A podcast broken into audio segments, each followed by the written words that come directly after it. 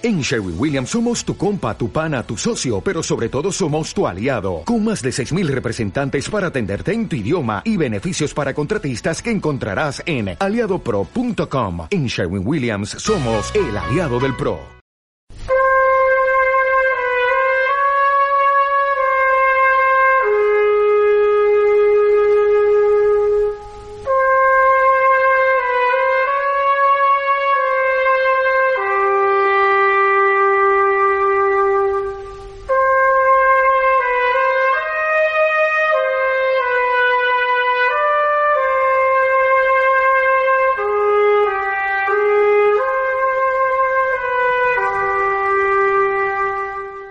Entiendes.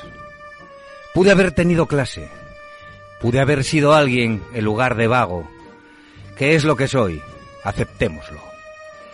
Así se confesaba Marlon Brando a Rod Steyer en la película de Elia Kazan, La ley del silencio.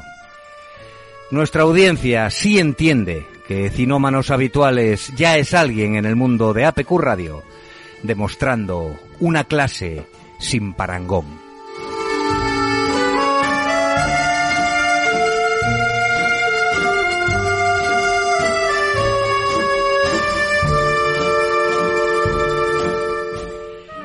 El más habitual de los cinómanos es sin duda José Alberto Álvarez, al que ya echábamos de menos en estos estudios.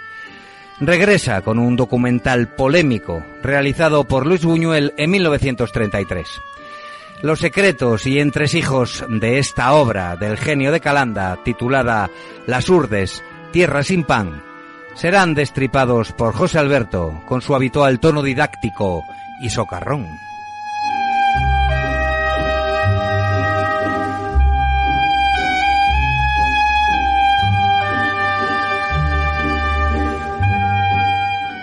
Y Pipe Ferrero y quien esto presenta, nos volcaremos una vez más en las comedias más destacadas, las que todos recordamos, las que nos hicieron reír o incluso ser mejores personas, aunque solo fuese por un ratito.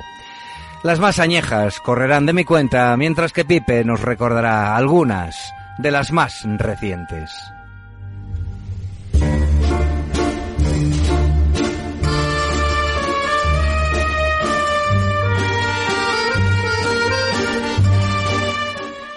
Todo indica que los estrenos más esperados por el personal se producirán en breve.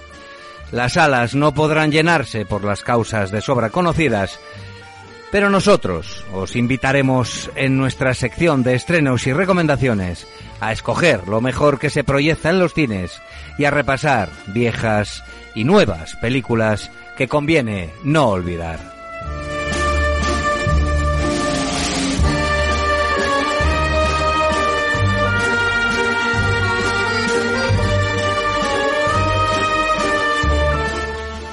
Boy George era el encargado del guardarropa de una famosa discoteca de Londres a mediados de los 80. Pocos años después fundó Culture Club y se montó en la libra esterlina. Suyo es Juego de Lágrimas, el tema que escucharemos al final del programa, que dio título a la película de Neil Jordan, una de las mejores estrenadas en la década de los 90.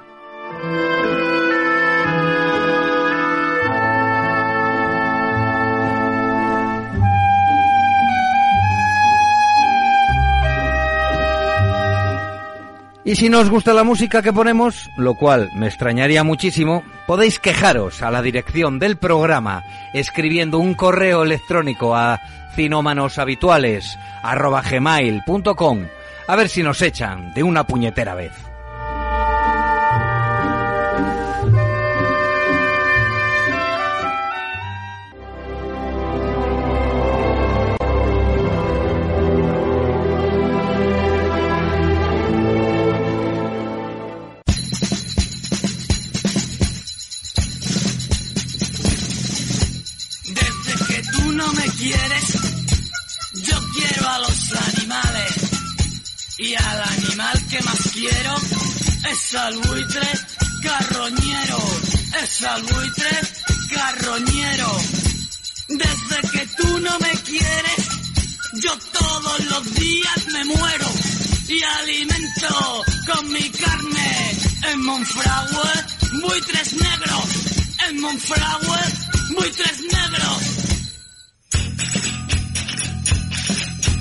Ya echábamos de menos a José Alberto Álvarez, porque sí hay un cinómano más habitual, aparte de Pipe, y quien os habla es nuestro amigo José Alberto, que con su característico tono siempre nos trae películas o series de gran calidad, olvidadas algunas, con trasfondo político otras, o que remuevan conciencias la mayoría.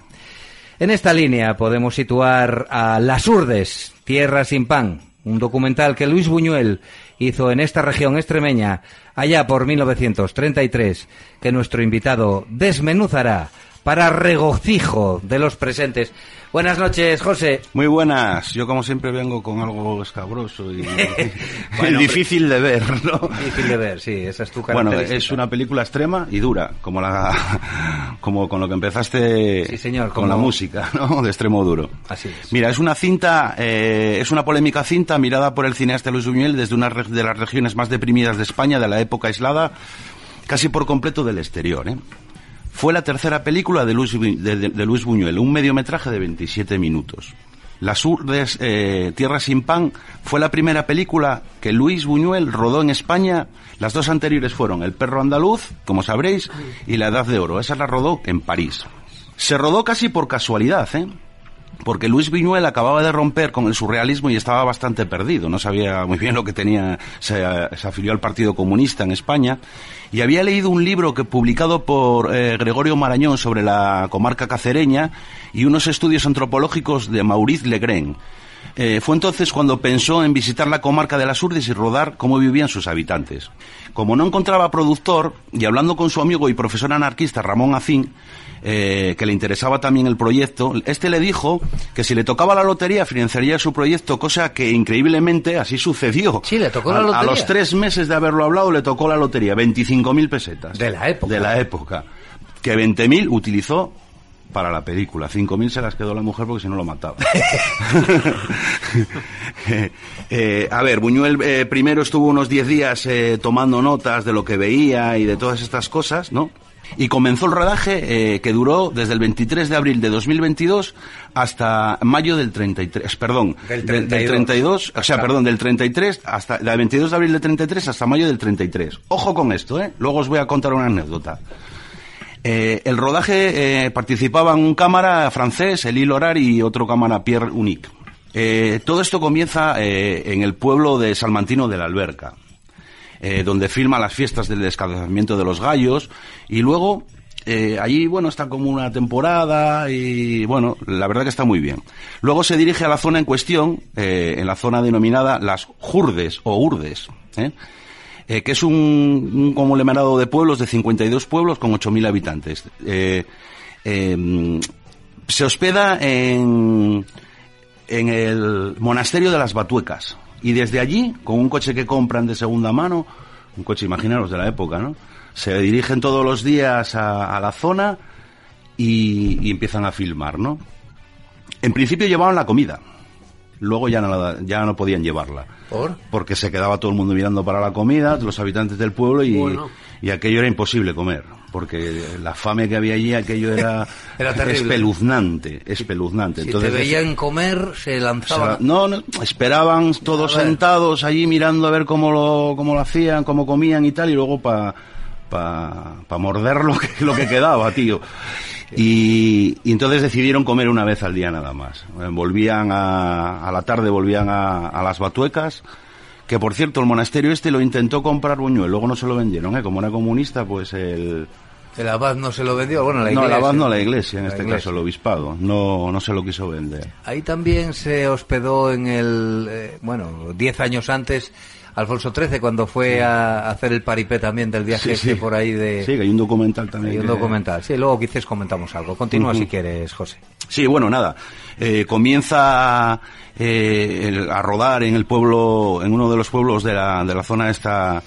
Eh, de las Urdes, ¿eh? y comienza en la parte de las Urdes altas, que parece ser que es la parte, o parecía ser que era la parte más miserable, y efectivamente, lo que allí se veía era espeluznante, ¿no? Eh, bueno, pues eh, encontraba gente eh, con el paludismo, anemia, la tuberculosis, el bocio, el cetrinismo, cetrinismo, ¿eh? que es una enfermedad que se caracteriza por el, eh, el, déficit permanente del desarrollo físico y psíquico y va acompañado de deformidades del cuerpo, retraso de la inteligencia y demás, enanismo, discapacidad y lo peor de todo, el hambre, atroz, un hambre atroz. Eh, cuando empieza a rodar, evidentemente, no vamos a encontrar un documental como al estilo normal, ¿no? Eh, tiene, eh, tiene un, un, dinero reducido y un tiempo reducido. Entonces, claro, muchas de las cosas que quiere decir las tiene que provocar, es una evidencia. Como la mayoría de los documentales, yo creo, ¿eh? Sí, no lo sé, yo desconozco cómo se ruedan los documentales, pero me imagino que será una cosa similar, ¿no? Sí, pero se, bueno, cuando comentes las anécdotas sobre, sobre lo que provocó para poder filmarlo, hablaremos un poco de esa polémica. Bueno, pues nada, siempre ya empieza en el pueblo de Aceitunilla, ¿eh? donde donde lo primero que se ven son unas imágenes, bueno, primero se ve lo de la alberca y todo eso, pero luego eh, donde empieza realmente lo, lo, más cruel es en el pueblo de Acentunilla, donde se ve eh, en el fondo pues un, una, una, un, edificio blanco, que es el edificio que es el colegio, ¿no? Bueno, pues en ese edificio eh, están los niños, ¿no? Y ahí es donde dice que hay unos niños comiendo unos mendrugos de pan duro, y que los lo mojan en el agua del charco, de una charca que hay allí, y dice que, que el maestro les obliga a comerlo allí porque si no cuando llegan a casa se lo quitarían sus padres, el mendrugo de pan, ¿no? Y la mayoría de esos niños son lo que llaman los niños incluseros, o niños pilus, o pilos. Los llamaban allí pilos. Y os voy a explicar. Los incluseros o los expósitos son niños que la gente de las urdes iba a coger a las inclusas de Ciudad Rodrigo y de, y de Plasencia. ¿Por qué? Porque les daban dinero por ellos. O sea, que según decía, eh, por ejemplo, eh, Marañón decía que la, eh, que la chanza mercenaria, era una chanza mercenaria. O sea, cogían niños sí, sí, para, para poder pero luego alimentarse. No, pero luego no podían cuidarlos, ¿no? Pero hay, sí, porque les daban 15 pesetas al mes por cada uno, ah, vale, pero que no, no era miserable todo eso. Ya. Entonces, ¿qué pasaba? Que el que tenía ya niños, eh, ¿a quién vas a alimentar primero? ¿Y a quién vas a, al que te estaba produciendo, no? Entonces, los niños de ellos muchas veces se morían en detrimento de, De los, que cogían en la- de los incluseros o pilos, ¿eh? O pilos. Sí, sí, sí. Eh, pues eso, les daban 15 pesetas por ese tal. Luego pasa a la aldea de, de Martín Agrán, que es, es lo que se ve que es muy famosa, que parece como si fuera eh, el caparazón de una tortuga, ¿no? Las casas. Porque las casas están hechas de pizarra y no tienen evidentemente nada, ni mesas, ni sillas, ni nada. Eh, está todo eh, con hojas de estiércol, o- hojas para producir estiércol, Vale, para poder...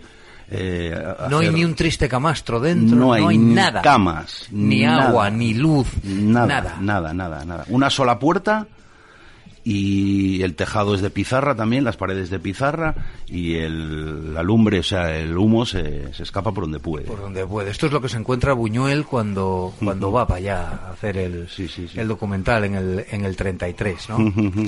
Luego está la escena de la, de la cabra, ¿no? sí, la, eh, La famosa escena de la cabra, sí. En realidad son dos cabras, ¿eh? Lo que hace mm, Buñuel es que como él había leído en el libro de, de Marcis Legren, eh, que las que solo comían cabra cuando se despeñaban, pues quería eh, recrear eso, ¿no? Entonces compraron dos cabras y estuvieron, estuvieron ahí un montón de tiempo intentando despeñarlas, asustándolas y tal, pero la cabra que no se despeñaban de ninguna manera. A ver, hombre, vas a despeñar una cabra. Pues muy prácticamente muy difícil, ¿no? Muy difícil. Entonces lo que hizo fue coger el revólver, sacó el revólver de inmediato y se la cargó a las dos. En dos escenas, a la primera se la cargó que estaba muy cerquita de ellos en una peña que le mandó rodar a Eric. Eh, rodaron como se caía y luego una que tenían atada arriba también le pegó otro tiro y la dejaron caer para poder hacer... Claro, eso fue lo que, el pago al pueblo por las dos cabras y unas cuantas hogazas de pan que compraron también fue el pago que hicieron al pueblo para poder rodar todas estas escenas. Ojo, no mataron más cabras porque no les dejaban los del pueblo, decían que si estaban locos matar las cabras así. ¿Me entiendes? Que tenían que dar la leche, joder. Y, y De hecho, cosas. en el documental se ve el humo, El humo, de sí. la, del disparo, ¿no? Sí, no, efectivamente, no quisieron eh, hacer otra escena porque se veía claramente que se veía el humo, no querían hacer otra escena por eso, porque los, los, los, los de allí, los jurdanos, no les dejaron, vamos, Los podían matar, ¿no? Y, y luego están las escenas de la, de la niña moribunda, ¿no? Que van con el alcalde del pueblo también en Martina Grana. Lo de Martina Grana aquello era terrorífico.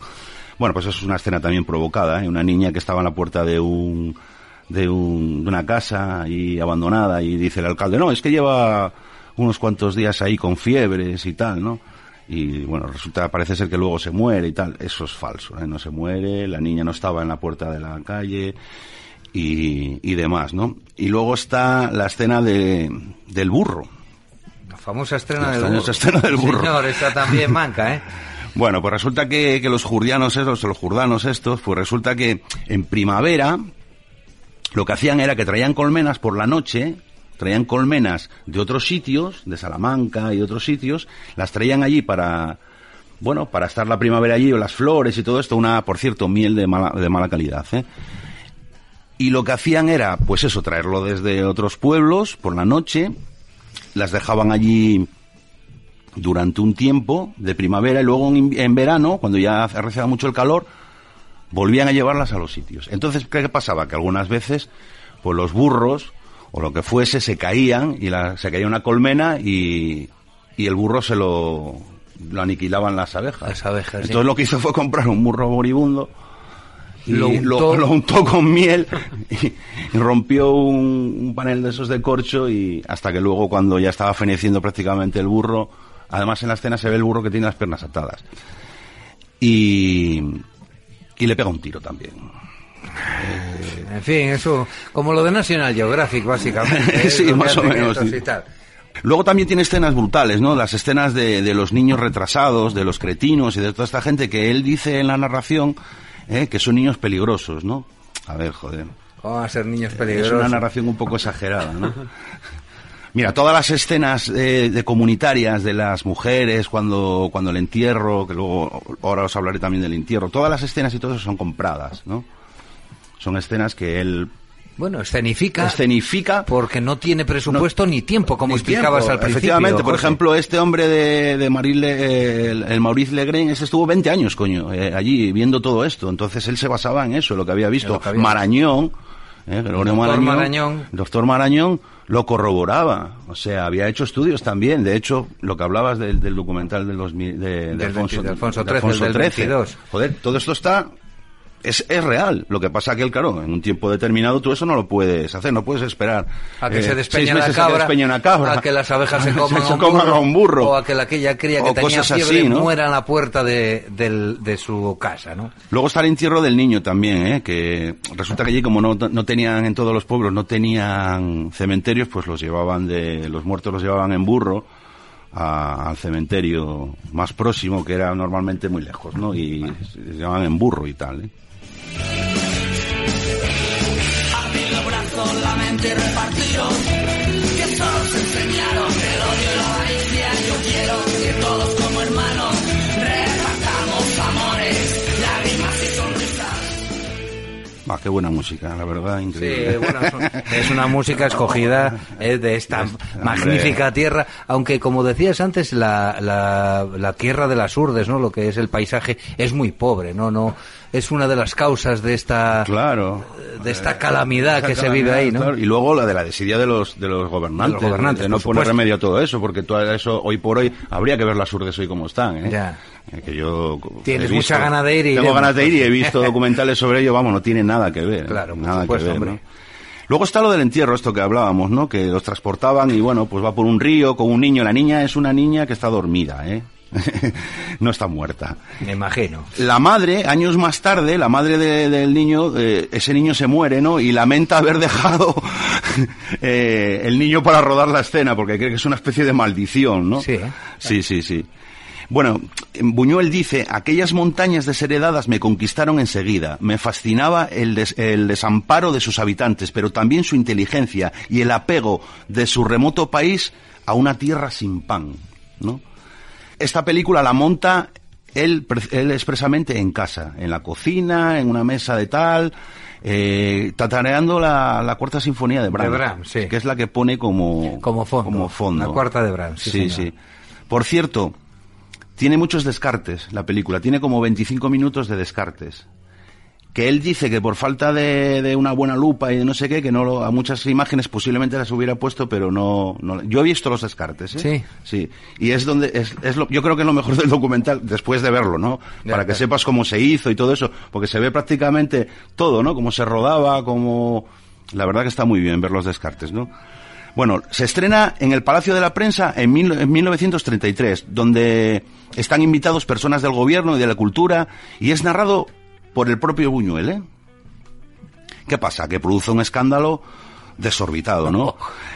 es prohibida por el gobierno y Gregorio Marañón, que en principio estaba de acuerdo con, con el documental, después de verlo, renegó diciendo que no podía ser, que no, no, no ponía nada positivo, que le, le- acusaba de poner en muy mal lugar a los jurdanos, o a los urdanos, ¿eh?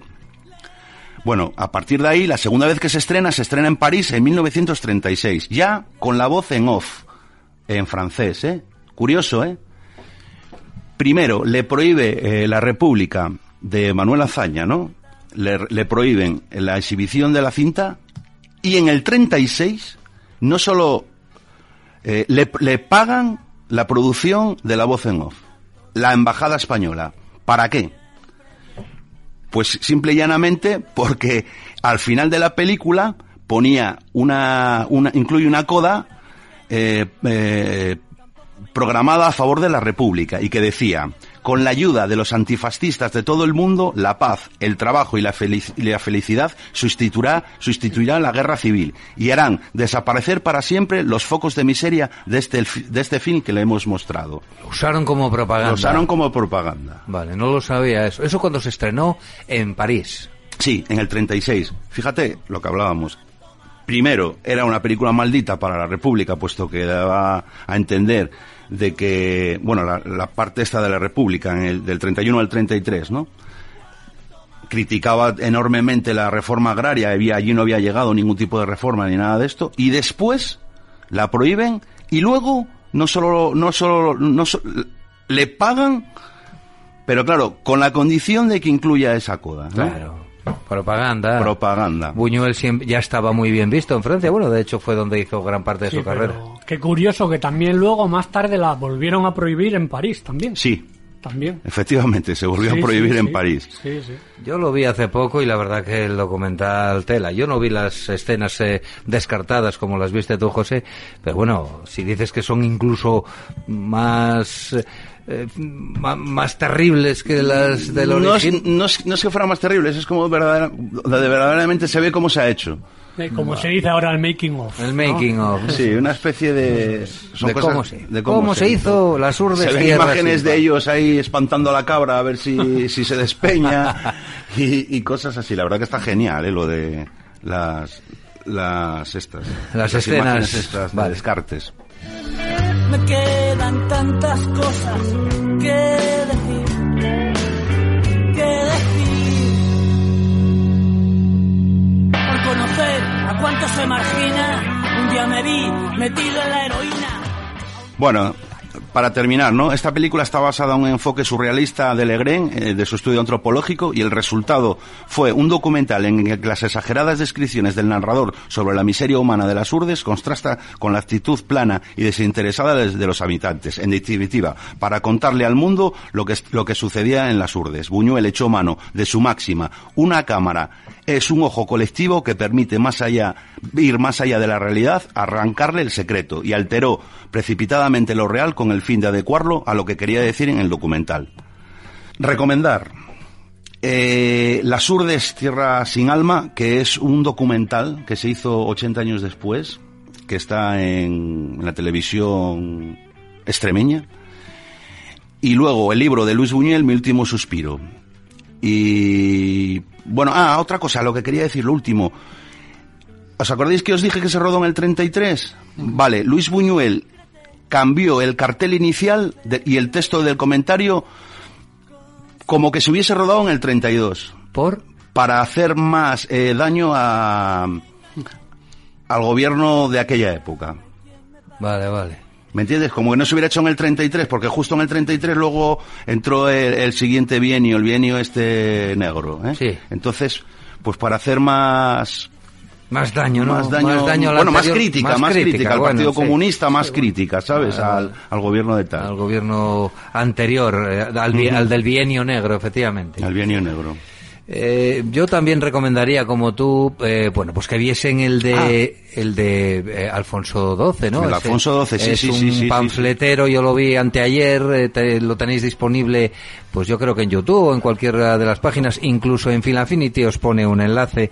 Eh, son 18 minutos, eh, bueno, es interesante y sobre todo después de lo que nos has contado aquí esta noche tú, José Alberto. Otra cosa, el año pasado, la, la mejor película de animación, Los Goya, la mejor película Sí. de animación, Es- habla expresamente de esto. Sí. Se titula eh, Buñuel, El laberinto de las tortugas. las muy, muy, muy, recomendable. Sí, sí, hablamos de ella aquí. Ah, Estuvo nominada además. Sí, sí, no, ganó, ganó, ganó. Ah, ganó. Ganó el Oscar a la mejor Eh, película de animación. película de animación. Sí, sí. Está genial, genial. Muy bien.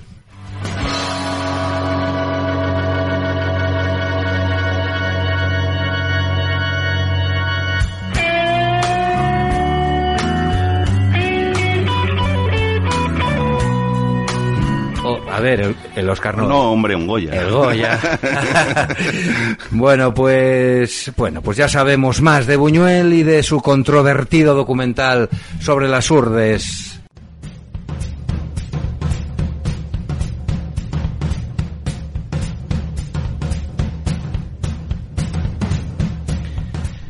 Bueno, José, no te vayas porque tu colaboración de hoy ha sido fascinante y dentro de un ratito igual nos recomiendas alguna cosa más, ¿de acuerdo? Correcto, aquí estamos.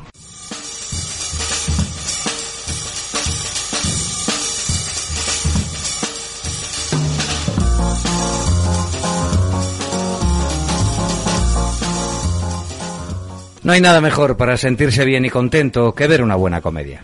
Las hay de todo tipo. De hecho, ya hemos tocado este género parcialmente en cinómanos habituales. Las sofisticadas, las de acción, romántica, grosera. Bueno, yo les doy mucho valor a las que me hacen sonreír y ni os cuento a las que me hacen partirme de risa.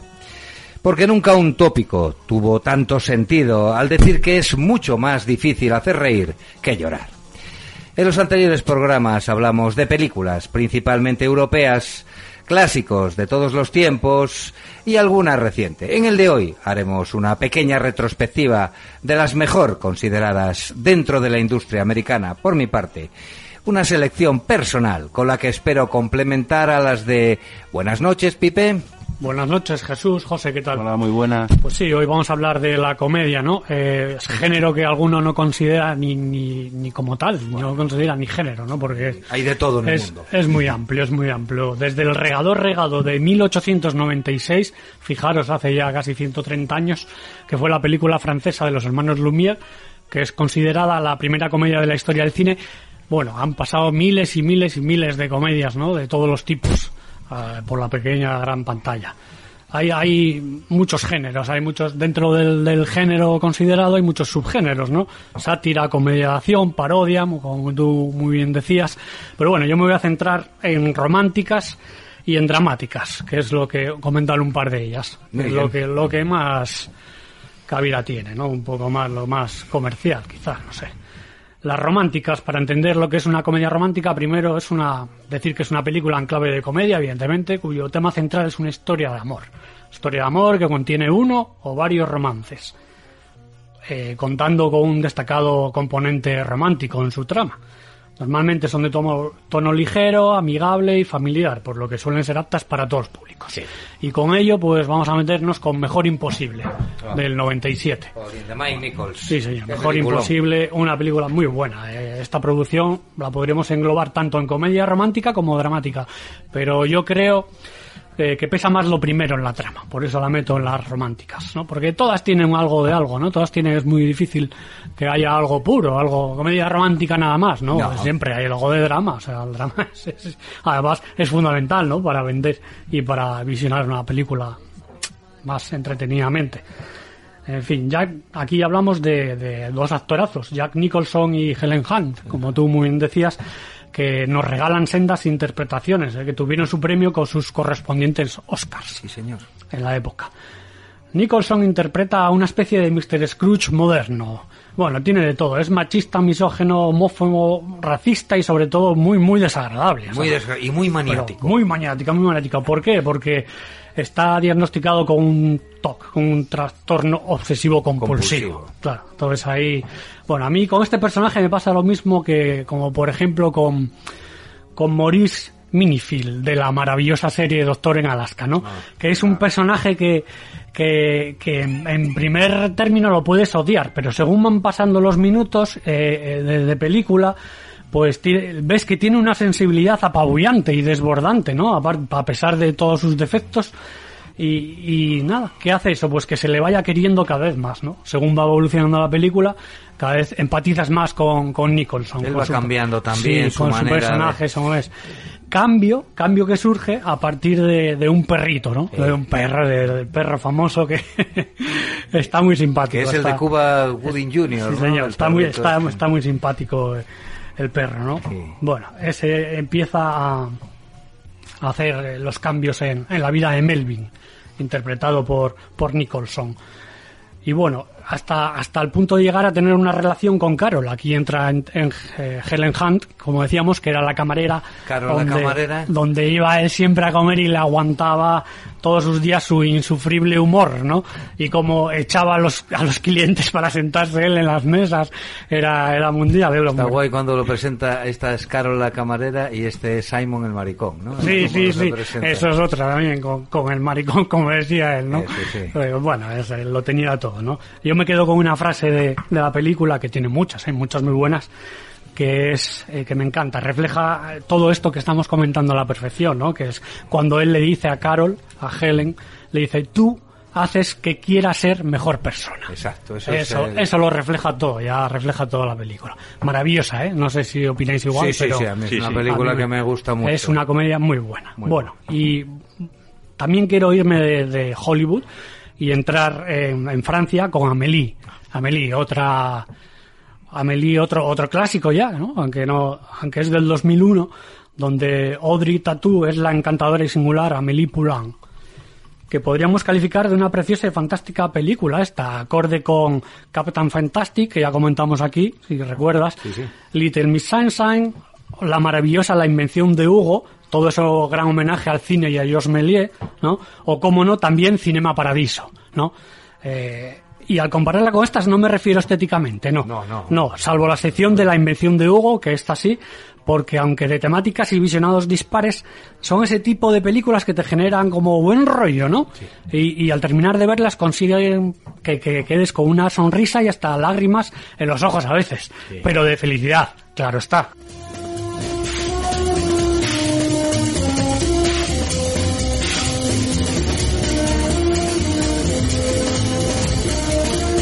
Bueno, suena de fondo la música de, de Henry Mancini, de la banda sonora de Charada, ¿no? Otra de las, de las grandes comedias otra. de todos los tiempos. Pero yo voy a empezar con un clásico, una película deliciosa que lo tiene todo y que a pesar de estrenarse en 1959 continúa siendo una comedia fresca y ágil, ¿eh? como ninguna otra que para eso, con faldas y a lo loco, título que ni se aproxima a la traducción literal del original en inglés, que sería algo así como a algunos les gusta caliente, eh, la dirigió un tal Billy Wilder y contó con la explosiva y maravillosa Marilyn Monroe, con Jack Lemmon y con Tony Curtis como protagonistas narra la historia de dos músicos eh, que son testigos de una pelea. Pronto se verán perseguidos por la mafia y en su huida terminan formando parte de un grupo de música femenino, en el que van vestidos con faldas y a lo loco. Allí conocen a Sugar Kane, que es Marilyn, por la que ambos, como no, se interesan y mucho. Todos recordamos la escena final en la que Lemon se quita la ropa de mujer a la vez que, que dice que es un hombre, ¿no? A lo que le replica el barquero que, que nadie es perfecto, ¿no? En fin, es uno de los grandes clásicos de la historia del cine. ¿Qué, qué más podemos decir, no?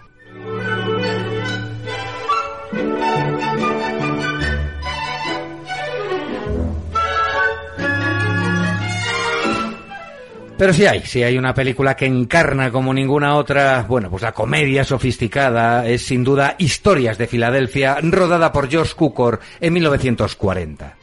enmarcada en la refinada sociedad americana de los años 40, está adaptada de la obra teatral homónima y eso se nota, se nota en los afilados diálogos y las divertidísimas escenas de situación que se producen en la película.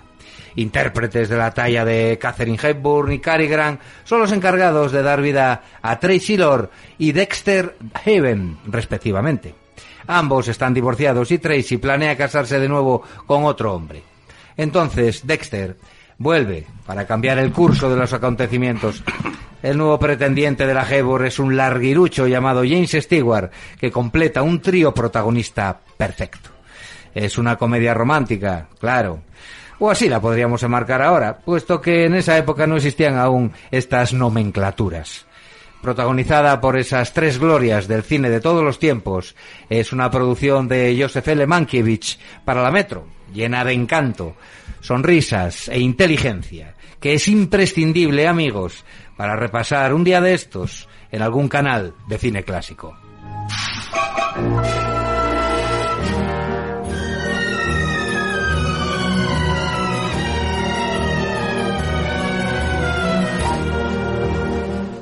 Antes de continuar hay que nombrar a una actriz que, como es una actriz mediocre para mí, pero bueno, una actriz que copó durante la década de los 80 y todos los 90 las comedias, ¿no? En, la pantalla como es Meg Ryan. Meg Ryan, sí. Meg Ryan, Meg Ryan, pues que podemos, no sé, destacar quizás eh, cuando Harry encontró a Sally del 89 algo para recordar en el 93 o tienes un email, ¿no? El- en el 98 por el medio de estas eh, y al final y antes también protagonizó incontables truños empalagosos a más no poder, que no merece la pena ni mencionarlas. Y bueno, ya seguimos con algo más serio.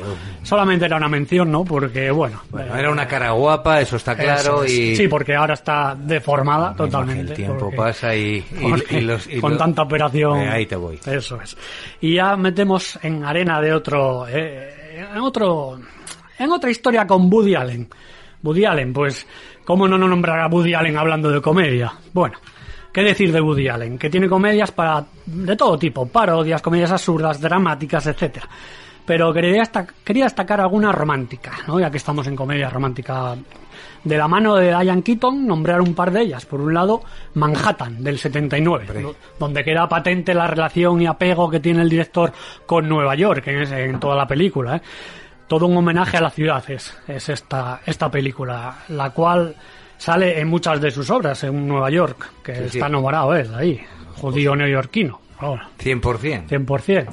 También destaca aquí eh, la historia de amor entre él mismo y la nieta de Ernest Hemingway, una jovencísima Mariel Hemingway. Y la otra que quería nombrar es Annie Hall, otro clásico en la filmografía, extensa y buena filmografía, aunque últimamente decae un poco, pero bueno, de Woody Allen, ¿no? Esta es del 77, Annie Hall, donde el director vive una intensa, intentis- intensísima historia de amor con la propia Diane Keaton, que es Annie en la película, ¿no? La que da nombre. Recuerdo también un diálogo de esta película. De hecho, si no es el último, es el penúltimo diálogo, pero yo creo que es el último. Que, mm, a ver, es, es algo así como dice, dice él, el protagonista, y al final eh, viene a mencionar como un chiste, algo así como un tipo que va al psiquiatra y le dice, doctor, mi hermano está loco, cree que es una gallina. ¿No? Y el doctor le responde, pues ¿por qué no lo mete en un manicomio? Y el tipo le dice, lo haría, pero necesito los huevos. ¿No? Pues bueno, aquí el personaje de Woody, que se llamaba Albi en la película, diría que eso, más o menos, es lo que pensaba sobre las relaciones humanas, ¿no? Todo lo resume en esto, ¿no? Que, que son totalmente irracionales, locas y absurdas, pero suponía que continuábamos manteniéndolas porque la mayoría necesitábamos los huevos. Así es. es una buena analogía, Es ¿no? muy una buena. muy buena. Yo no me acordaba de sí, eso. Sí, típica 100% de Woody Allen, ¿no? Para, para ser la guinda de, de la película. Bueno, también quiero mencionar la última de él eh, y más reciente, Midnight in Paris, ¿no? De- del 2011. La vi, la vi. Otro gran homenaje a otra gran ciudad, como es la capital de la República Francesa, ¿no? Mostrando todo el esplendor de sus afamadas calles, con un elenco impresionante, eh, contando con Owen Wilson, Marion Cotillard, Rachel McAdams, Michael Singh, Katie Bates, la oscarizada de Misery, sí, eh, eh, gran papel ahí, Adrien Brody o Tom Hiddleston, el, el de moda Loki ahora de. Marvel, de los cansinos Marvel.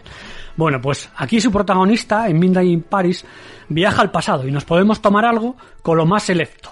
Las figuras más representativas de la cultura de los años 20 o 30, como son Salvador Dalí, Picasso, el escritor Scott Fitzgerald, el antes mencionado Hemingway, Henry, Henry Matisse o del que hablábamos antes, José Buñuel, entre, entre muchos otros, ¿no? Todos personajes que pululaban por la ciudad de la luz durante esos años.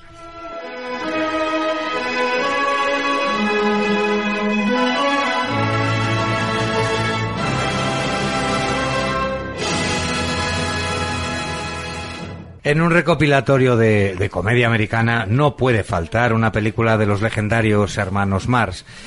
Y me he decantado por la que cuenta bueno, pues, con su escena más memorable, ¿eh? la del camarote, la del camarote que va llenándose cada vez de más gente, ¿no? Aunque también incluye otra como la hilarante discusión sobre las partes contratantes. Por lo demás, eh, otra divertidísima de sus aventuras, repleta de momentos tronchantes. Hablo, por supuesto, de Una noche en la ópera de 1935, con los inolvidables Groucho, Harpo y Chico, además de la actriz fija en los repartos de las películas de estos genios que ya hablamos en otro programa de Cinómanos, Margaret Dumont. Creo que junto con Sopa de Ganso son las dos mejores películas de los Mars. Una noche en la ópera es bastante anárquica, ¿eh? si os acordáis, porque, porque seguro que la visteis y, y no una vez, ¿no? Es, es anárquica en cuanto a su desarrollo. La verdad que yo la repasé no hace mucho y no se entiende muy bien por qué pasan estas, todas estas situaciones, ¿no? Es decir, van a la ópera pero no van. Eh, Es surrealista. es- Bastante, bastante, es- bastante. es bastante surrealista, ¿no? Los diálogos son imposibles, ¿no? Pero a la vez es la que más acción tiene, ¿no? Porque las otras películas de los Mars es, eh, son muchos monólogos de, sobre todo de Groucho, y bueno, y las actuaciones musicales de los tres, como siempre, ¿no? Pero en esta hay mucha más acción, por decirlo así, ¿no? Tiene, tiene, bueno, pues la de, eh, la que hablábamos del camarote, ¿no?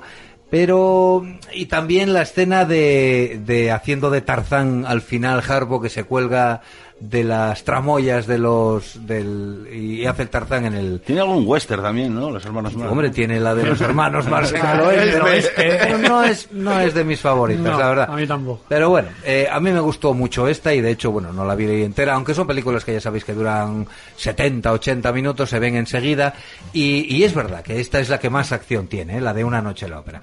Bueno, a veces cuando no entiendo lo que me quieren decir en reuniones o cuando estoy trabajando o viendo algún sesudo documental, pienso en la parte contratante de la primera parte que coge la parte contratante de la segunda parte que, bueno, me ayuda a comprender lo sencillo que es reírse del mundo, empezando por uno mismo.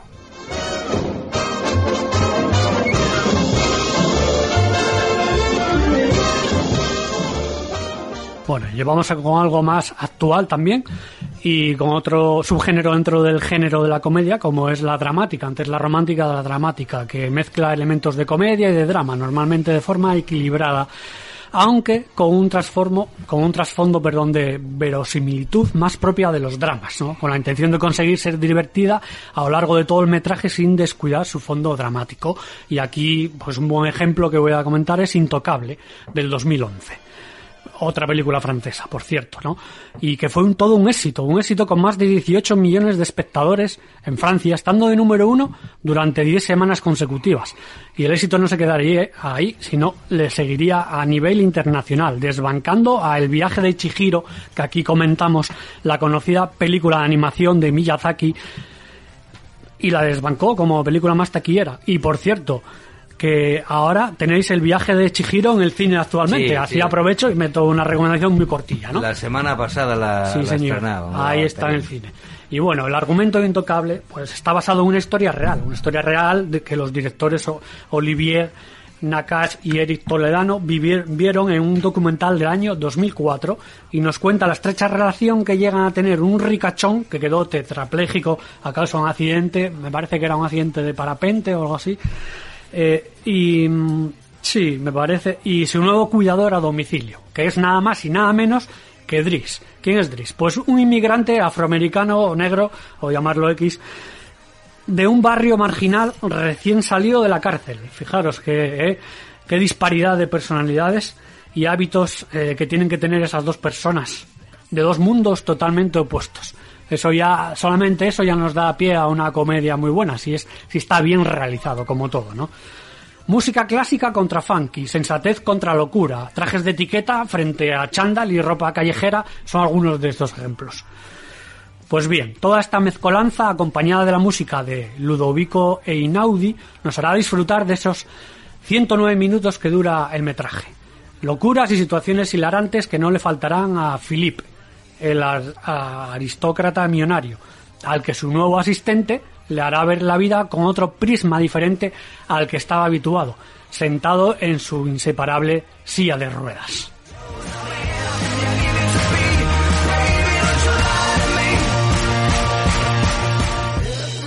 Y voy a terminar con, con el clásico que nos ponían de guajes, y yo creo que lo siguen poniendo, ¿eh?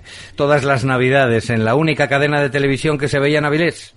Qué bello es vivir, del inimitable Frank Capra. No había año que no la pusieran en Navidad. Yo creo que la siguen poniendo. ¿no? Sí. Capra rodó Qué bello es vivir en 1946.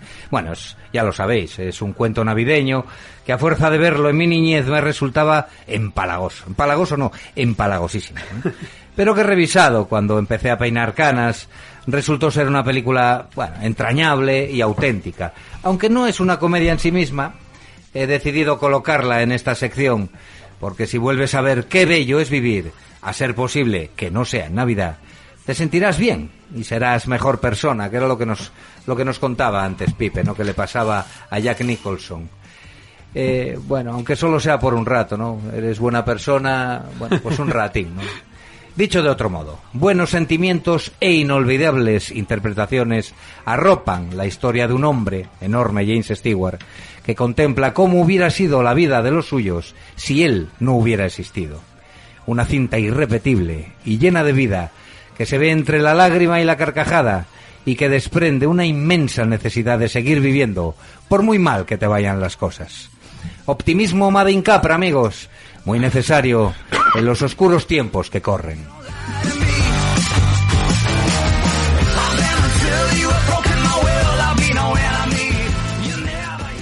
Yo para terminar, eh, voy a terminar con otro título, gran título, más reciente, como es Nebraska, del 2013, ¿no? Nebraska, eh, como veo la película, que aúna lo cómico con lo melancólico, sin ser nada empalagosa, que es muy difícil de, de conseguir. Interpretaciones memorables, memorables de sus dos protagonistas. Un muy veterano, Bruce Dern, de 76 años, en el rol de Woody Grant, que ganó la Palma en Cannes por su interpretación de un anciano con síntomas de demencia, al que le comunican por correo que ha ganado un premio de un millón de dólares con un cheque para cobrarlo en la empresa que se sitúa en Nebraska. la película comienza así. ¿Cómo comienza? Pues con él caminando por la autopista y un policía deteniéndole. En la comisaría el hijo, cuando va por él, ¿no? Le dice, así que le has dicho al policía que te ibas andando a Nebraska. A lo que él firmemente contesta, eso es, a por mi millón de dólares. Y es que Buddy vive en la pequeña ciudad de Billings, que está a más de 1400 kilómetros ¿eh? de Nebraska. pues imaginaros, esa escena se repite un par de veces más hasta que el hijo accede y le lleva para que se dé cuenta de que no hay tal millón de dólares, de que solo es publicidad, es marketing de una empresa. Así su director, Alexander Payne, nos mete de lleno en una road movie eh, que comparada en el pueblo natal del protagonista, visitando a una peculiar, peculiar familia, su familia, y resolviendo alguna que otra herida abierta del pasado. Su mujer, Kate, una octogenaria con un fortísimo carácter, interpretada por una magistral June Skip, es otro aliciente para ver esta maravillosa cinta que no nos defraudará. No, nos es, defraudará. es muy buena. Es muy buena, es muy buena. O una recomendación dentro y fuera de las recomendaciones de este programa. Sí, señor. Y nada, mencionar solamente pues otras clásicas conocidas por todos como La vida es bella de Benigni del 97, American Beauty o El cielo de Truman, ¿no? Entre otras comedias dramáticas famosas. Y, y desde aquí pues ánimo y, este homenaje a la comedia que es un género tan tan difícil de hacer. ¿Por qué? Por la subjetividad que conlleva, ¿no? Porque tú para uno un tortazo puede ser muy gracioso y para el otro, ay, qué, qué borde, qué gilipollez, ¿no? Entonces desde aquí un homenaje a la comedia desde cinómanos habituales.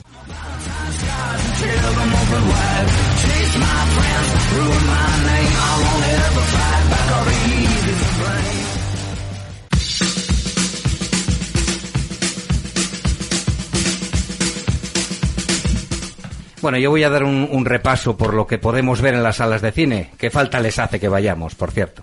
El inicio del verano no fue nunca una buena época de estrenos, pero la pandemia ha retrasado la proyección de películas realizadas hace bastante tiempo. El estreno que más me llama la atención es el de la última película de Guy Ritchie, Despierta la Furia, que es un thriller de acción, bueno, pues de esos, con muchos tiros y atracos, pero sin el humor corrosivo de las magníficas Lock Stock y Snatch, Cerdos y Diamantes. ¿eh? Otro tanto a su favor es que la protagoniza el rudo y expeditivo Jason Statham, actor especializado en cine de acción y colega de Ritchie. Regresa con un papeluco el desaparecido Josh Harnett en una película que promete, la verdad que promete, con una trama, bueno, un poco quizás enrevesada, pero con muchas escenas de acción estupendas y diálogos cuidados al estilo de Guy Ritchie. La recomiendo al 100%.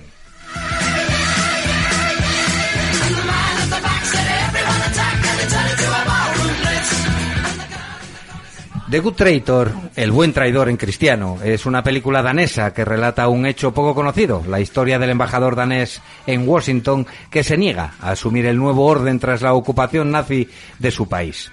La película de Cristina Rosendahl sobre la vida del embajador danés en Estados Unidos en 1942 tiende hacia el melodrama sentimental mezclado con el relato histórico.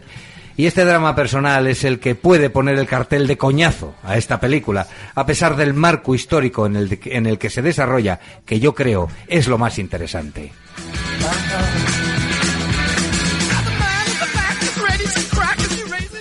Otra película danesa, Shorta se titula, y dicen que es un MacGuffin, término que podemos traducir como un elemento que se mete en la trama de la película, pero que no tiene más valor que el desarrollo de los personajes del film. Más o menos es lo que pasa en esta trama de abusos policiales a inmigrantes en la Dinamarca actual. La crítica especializada la califica de dura y bien filmada. Es un thriller trepidante sobre la brutalidad policial contra la inmigración. Y lo del McGuffin, o McGuffin, no sé cómo se dice, viene al caso, porque en Dinamarca no se han producido denuncias sobre hechos como los que cuenta la película, que dirigen a medias Anders Hoholm y Frederick Luis Hiblida, o algo así. Pues la verdad que estos nombres son muy difíciles de leer. Hay muchas vocales, o sea, muchas consonantes y, y- y- cosas como os tachadas como un conjunto vacío. bueno, en fin, así son estos dos tipos debutantes eh, que hacen una cinta espídica y nerviosa, que puede dejar un buen sabor de boca a los que acudan a las salas de cine.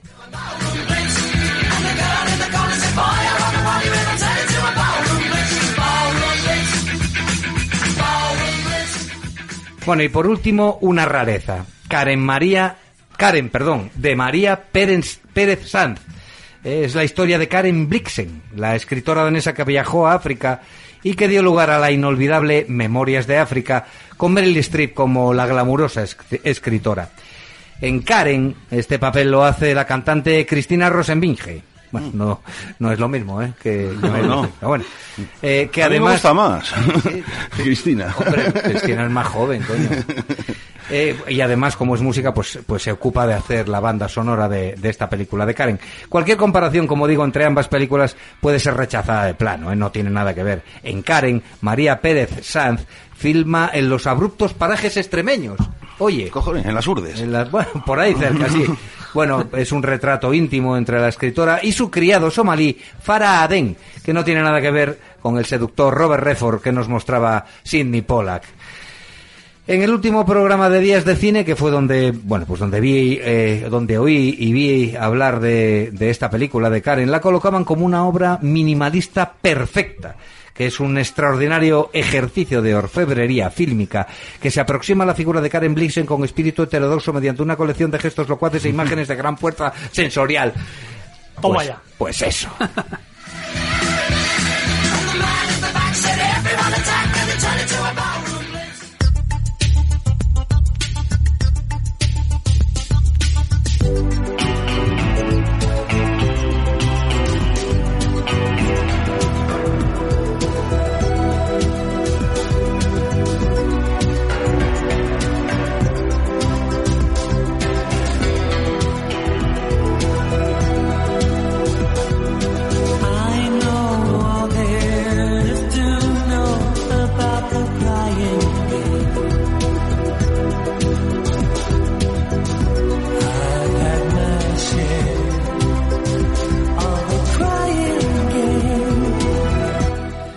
Hoy, amigos, cerramos Cinómanos Habituales con el tema principal de la película de 1993, Juego de, Lágrimas, dirigida por Neil Jordan. Lo interpreta uno de los artistas que más discos ha vendido en la historia de la, música, el andrógino Boy George, fundador del ochentero Culture Club.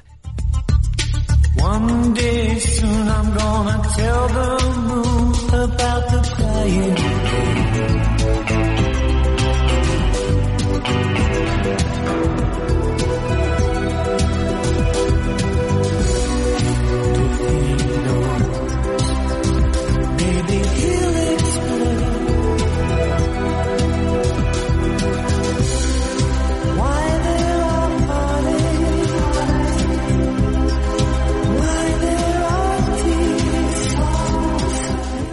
El tópico de que la realidad supera siempre a la ficción, salvo quizás en films como Parque Jurásico y alguno de Marvel, encuentra justificaciones casi a diario. Por ejemplo, existe un único pueblo en España que está excomulgado por la Iglesia Católica. Se llama Trasmoz y está en la provincia de Zaragoza.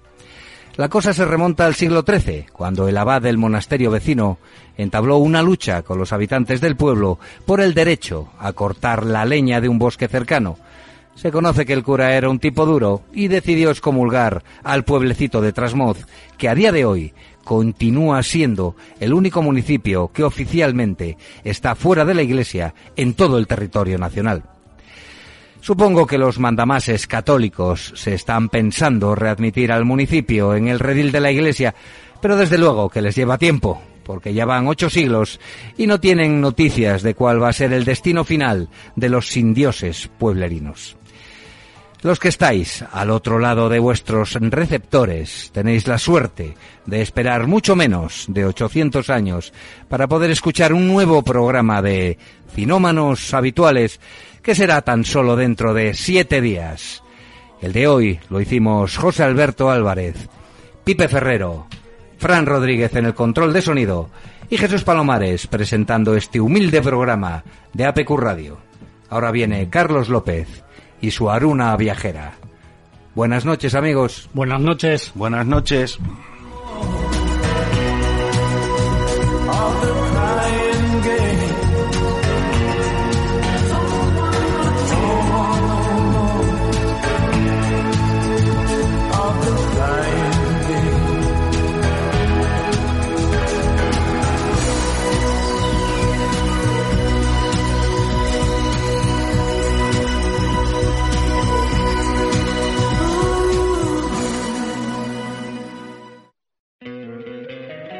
Encantaría tener 100 dólares extra en tu bolsillo?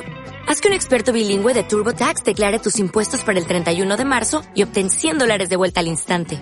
Porque no importa cuáles hayan sido tus logros del año pasado, TurboTax hace que cuenten. Obtén 100 dólares de vuelta y tus impuestos con 100% de precisión. Solo con Intuit TurboTax. Debes declarar para el 31 de marzo. Crédito solo aplicable al costo de la presentación federal con TurboTax Full Service. Oferta sujeta a cambios o cancelación en cualquier momento.